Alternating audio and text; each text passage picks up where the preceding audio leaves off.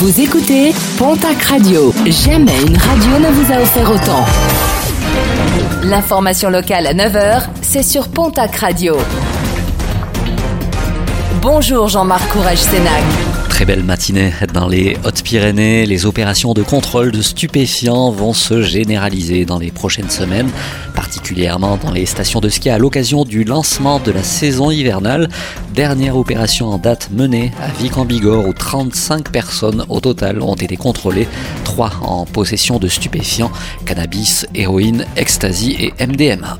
Le préfet des Pyrénées-Atlantiques doit annoncer ce mardi en fin de matinée de nouvelles mesures pour renforcer le dispositif de lutte contre le coronavirus.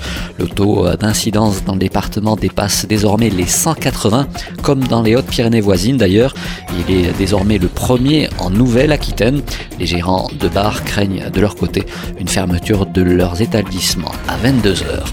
Décret désormais publié au journal officiel, celui qui obligera dès l'année prochaine les véhicules circulant en montagne d'être équipés de pneus neige ou de chaînes. Une décision qui s'applique dans une partie des communes situées en zone montagne de 48 départements métropolitains dont la Haute-Garonne, les Pyrénées-Atlantiques et les Hautes-Pyrénées.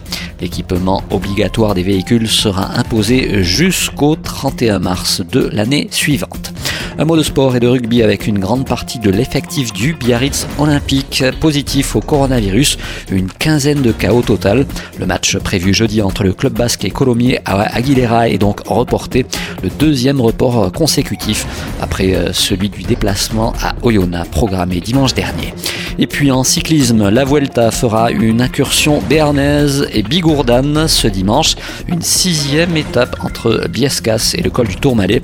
À noter que plusieurs seront fermées à la circulation à cette occasion. La D934 et la D918 sont concernées en Béarn, la D921 dans les Hautes-Pyrénées. Une arrivée au col du Tourmalet qui se fera sans public.